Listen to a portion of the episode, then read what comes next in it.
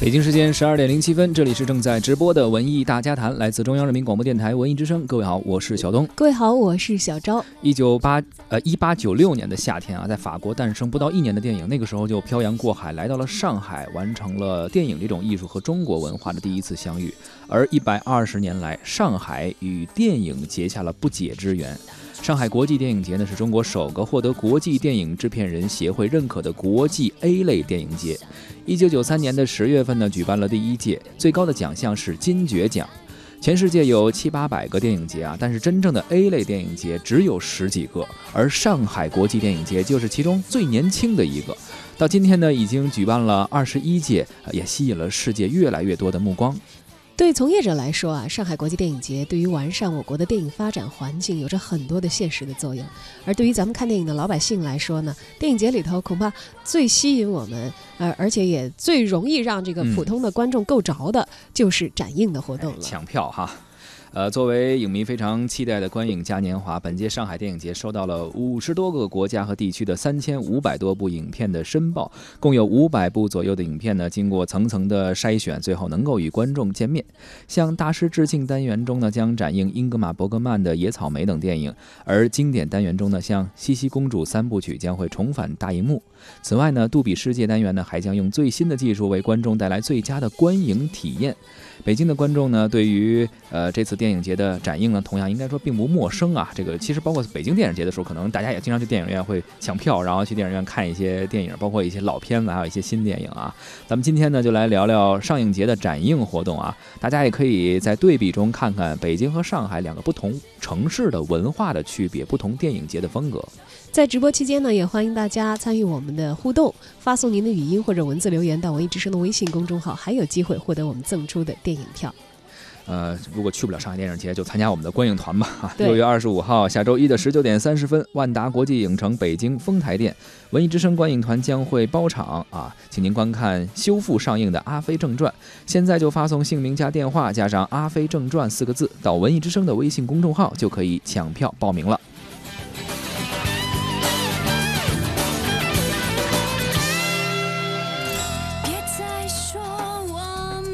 之间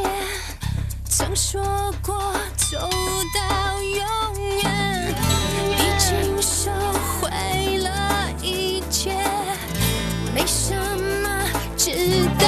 留恋。你的誓言从来没有实现，你的承诺开始令我厌倦。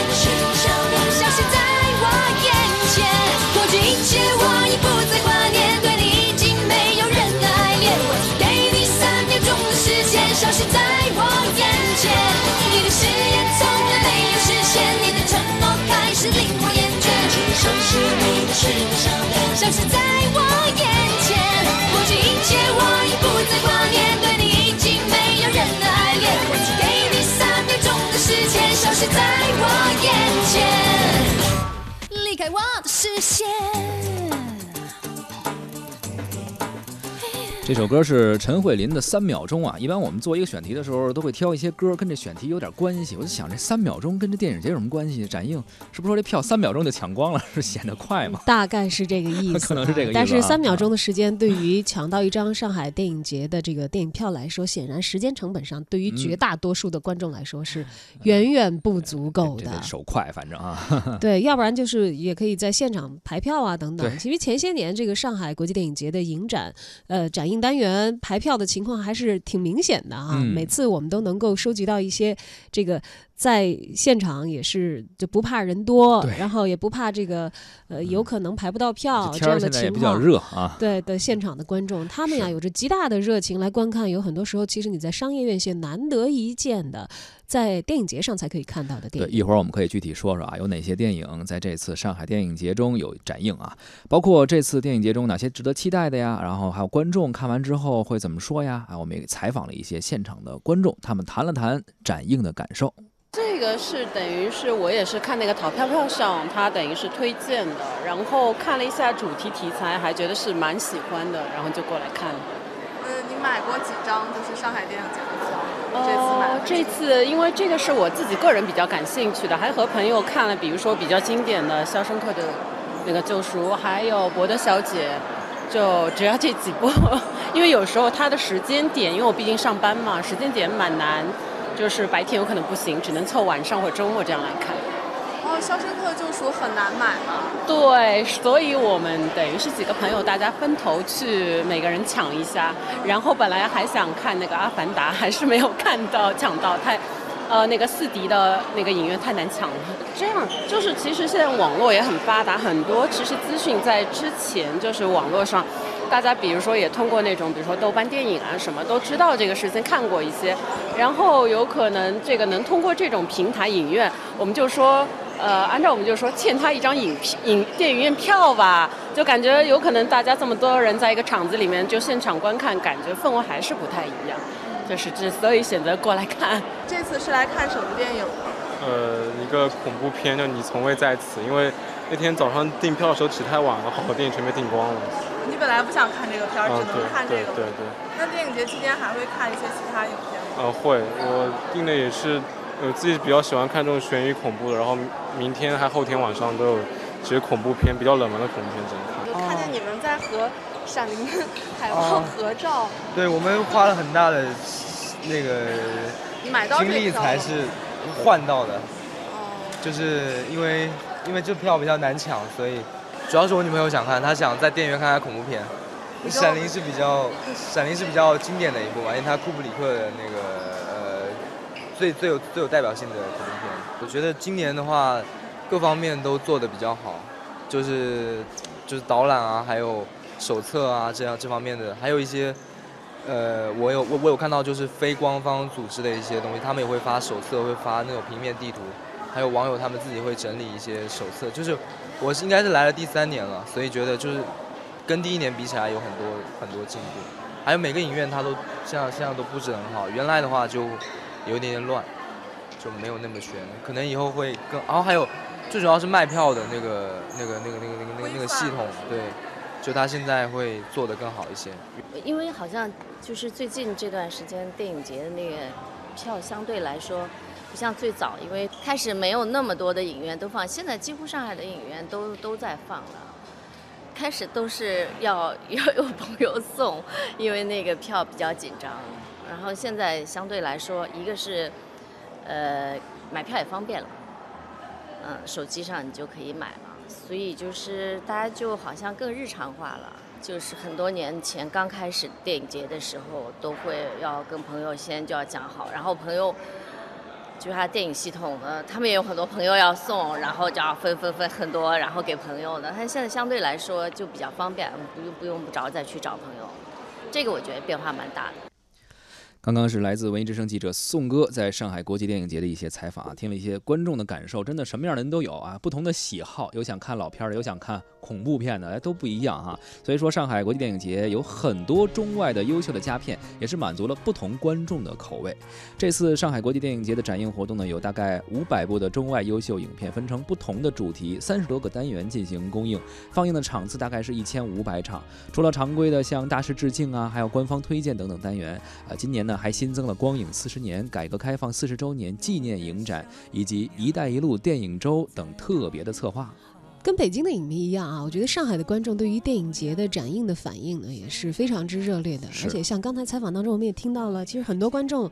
他们已经很有策略了啊，嗯感感觉不是第一次参与电影节的抢票，就比如说攻略了哈，对我手里，嗯，比如说我有这个像《肖申克的救赎》等等这样嗯经典电影的电影票，但我对这部影片又比较熟悉了，是，那我可以先抢下来，嗯。我来换一换小东尼手里有没有这个失之愈合，或者 是这个，呃，像刚才有一位这个听众提到的，说是博德小姐啊、哎。这样的，呃，比较难以见到我还没看的这个电影的对电影票，咱俩换一换是吧？对，像这个《肖申克救赎》，我们都知道是比较老的电影，很经典啊。但是现在电影院可能不放了啊，这次机会很难得。你说那伯德小姐也是得了很多奖啊，或者说今年是五项奥斯卡提名，虽然没得奖啊，但是在这个金球奖上也是大有斩获的。是这些都会在电影呃上海国际电影节的展映中出现。呃，其实这次上海国际电影节，呃。据说，是开票仅一分钟，网上就超过了五万张的售票，而五分钟之后，售票已经超过了十五万张。呃，后来看一下这次展映的一些影片，还有一些非常熟悉，比如像《小偷家族》，也是呃刚刚得了应该是戛纳的一个奖项，最佳影片啊，金棕榈得这个奖项啊。呃，刚刚提到了《肖申克救赎》，就不用说了。然后包括还有一些国产的一些经典的老片，也是瞬间售罄，包括《阳光灿烂的日子》，还有《让子弹飞》。对，因为姜文是这次金爵奖的这个评审委员会的成员啊，嗯，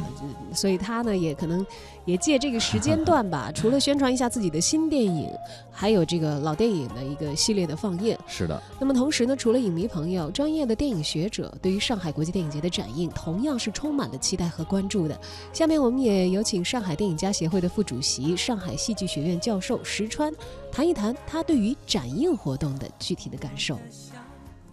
呃，我觉得今年电影节增加了很多新的内容，比如说今年最大的一个亮点就是新增了一个“一带一路”电影周。那过去其实我们即使是在电影节这种这种平台，它也很难看到。你比如波罗的海国家的，还有一些这个啊亚欧交界的，像土耳其啊那个中亚地区的，包括非洲北部的那个像埃及啊，像那个摩洛哥他们那些电影。因为这所以这次一看说啊这个摩洛哥还有电影啊，就有些观众就很就很奇怪啊。所以他的那个世界电影的文化多样性，真正的在这个上海电影节这个平台显露出来了。所以，我我我我这次看“一带一路”影展，我真的是非常的兴奋，因为，呃，你比如说波兰电影和那个捷克斯洛伐克电影，可能我们小时候从那个有那种看东欧电影的经验，但是中间二三十年几乎都完全没有没有这方面的这个观影经验了啊！这次突然一下看到一些波兰电影，一些那个东欧国家的电影，哎呀，觉得好亲切啊！所以这小时候的那种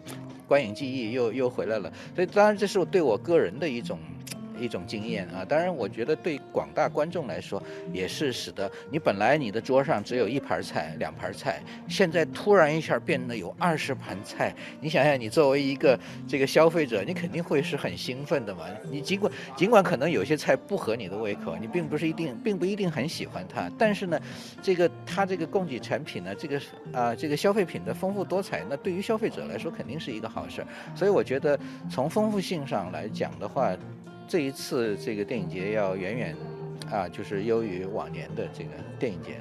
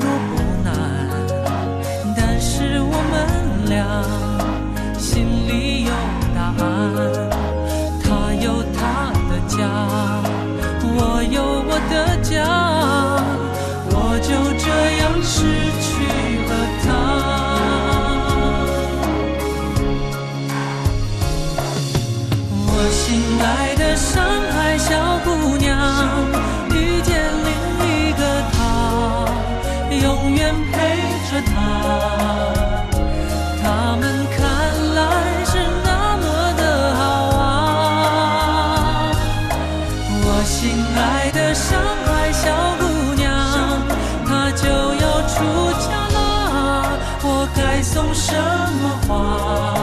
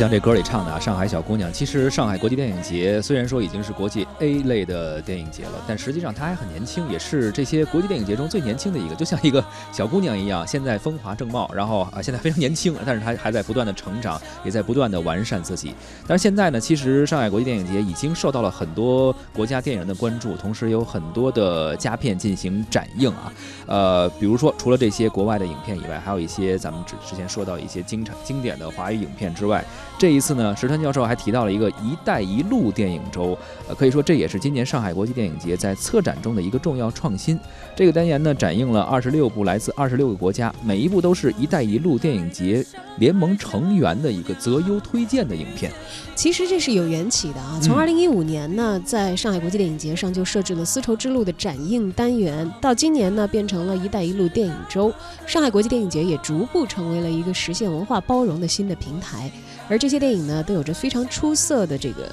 呃出品的水准啊，有些人新作，也有一部分呢是参与过像戛纳电影节呀、柏林电影节，还有洛加诺、圣丹斯等等国际的电影节，经过检验的哈。对，但是确确实实你要说发行渠道的话，那肯定是欧美称霸嘛。你说要是这个。呃，“一带一路”沿线的一些国家，他们的电影其实可能不是说电影的艺术水准不好，只是他们没有那么大的宣发的力，或者说是因为可能没有什么大大明星啊、大演员这种没有这种明星效应，所以可能影响了他的一个进一步的宣发。但是这一次的一带一路的电影周也是给了他们一个更高的平台，有机会让世界更多的人去看到这些佳片。如今呢，由上海国际电影节的展映、评选和推广，有更多的来自“一带一路”沿线国家的优秀的佳片呢，也通过这个平台被推向了更为广阔的受众群。除此以外呢，还有光影四十年改革开放四十周年的纪念影展啊。第二十一届上海国际电影节举办的时候，正值是。中国改革开放四十周年，上海电影节呢，主办方从浩瀚的电影作品中选取了四十部在国内上映的啊，当年也是颇具历史意义的中外佳片啊。当时呢，这个这个策划呢，把这个。呃，分成了四个单元吧，然后让影迷能够通过电影的方式去回顾一下这四十年来一些经典的作品，呃，包括当时最早的我们看到的好莱坞的电影，当时那个喜剧大师卓别林的《摩登时代》，包括八零年的《庐山恋》，呃，还有《红高粱》啊，包括《黄土地》等等，应该说都是呃非常有时代印记的，能够记录当时历史的一些经典的作品。对，而对于热心的电影观众来说的话，如果按照这次的这个展映单元的安排去看电影，其实也是对我们个人来说。的一次这个影史的了解，也是一个回顾吧。也像刚才小东提到的《庐山恋》，是一九八零年的时候，男女主角在这个影片当中的一吻，哇，那当时是这个轰动啊，对，轰动了全中国，也成为了中国影史的第一吻。而《红高粱》呢，这自不必多言了，亚洲首部获得金熊奖的影片。到现在，这个红高粱晒出当时剧组里头的这个人员的照片，大家都感叹，当时并不知道他们以后的国际影响会如此的惊人啊！是，还有黄土地呢，是中国第五代导导演崛起的一个标志。呃，可以说，呃，一九七八到一九八八之间的这十年，应该是启蒙了一代电影人。没错，呃，除了刚刚我们介绍的这些影展、这些单元以外啊，其实还有一个就是致敬大师谢晋七部代表作的展映。呃，提到提到谢晋，其实在中国电影史上应该说是一座高峰了吧？而刚刚也提到了，呃，姜文导演，呃，作为这次评审委员会的成员，其实他和谢晋导演之间也有过交集，就是在八六年的时候，电影《芙蓉镇》当时是。谢晋导演慧眼识珠啊，启用了刚刚开始接触电影不久的姜文去饰演片中一个非常重要的角色，当时也使得姜文迅速的在影坛站稳了脚跟。而谈到与谢晋的这段缘分，姜文呢依旧是心怀感恩。在他看来呢，谢晋导演对于电影工作态度非常的认真，而且心无旁骛，这种精神对他有很大的帮助，可能也一直在影响着姜文导演后来他的一个成长的过程，以及对艺术的一种执着。对，姜文已经是本届上海国际电影节金爵奖的评委会主席了。主席，哎，而他们这次评委会会在金爵奖的评选当中，从这个入围的电影当中选择出哪些作为获奖影片，目前也还是一个悬念啊，会在本周日的时候揭晓。揭晓。我们文艺大谈谈的节目呢？也会密切关注着金爵奖的评选啊，到时候看一看，呃，评出的奖项或者说这些电影是不是您所熟悉的，是不是您心中的最佳影片？另外呢，上海国际电影节首个杜比世界单元也是吸引了非常之多的关注，像通过这种格式来展映的有大家熟悉的《泰坦尼克号》，有《魔兽》，有《神奇动物在哪里》，《小丑回魂》和《危机十三小时》，以及《碟中谍五》，一共六部影片。嗯，这杜比世界确实，以前我们提到杜比啊，可能会想到杜比立体声啊、全景全景声啊等等。呃，现在杜比其实也不仅仅是声音了，它会在这个就是胶片的是宽度啊，是什么是是怎么样的？质量啊，咱不太了解这具体的专业，但是你看上去它会感觉色彩呀、深度啊、层次啊会有很大的提升。这个之前我体验过，其实北京也有这种感受。所以再把那些经典的影片，然后进行一个杜比的这种处理，会看出和以前不太一样的效果。比如说，呃，泰坦尼克号这个。呃，卡梅隆导演自己就说啊，说这个已经超越了三 D 了，超越了七十毫米的胶片了，呃，超越你之前看过的任何格式，你这个仿佛画面就真的是现实那个场景在你面前一样，感觉非常灵动，充满了活力。他认为泰坦尼克号从来没有这么好看过。哎，我们听音乐有说发烧友啊，不吝啬一切在设备和音源上的投入。对，如果你通过上海国际电影节看这个杜比世界单元的电影，可能就是一个发烧的观影体验。没错。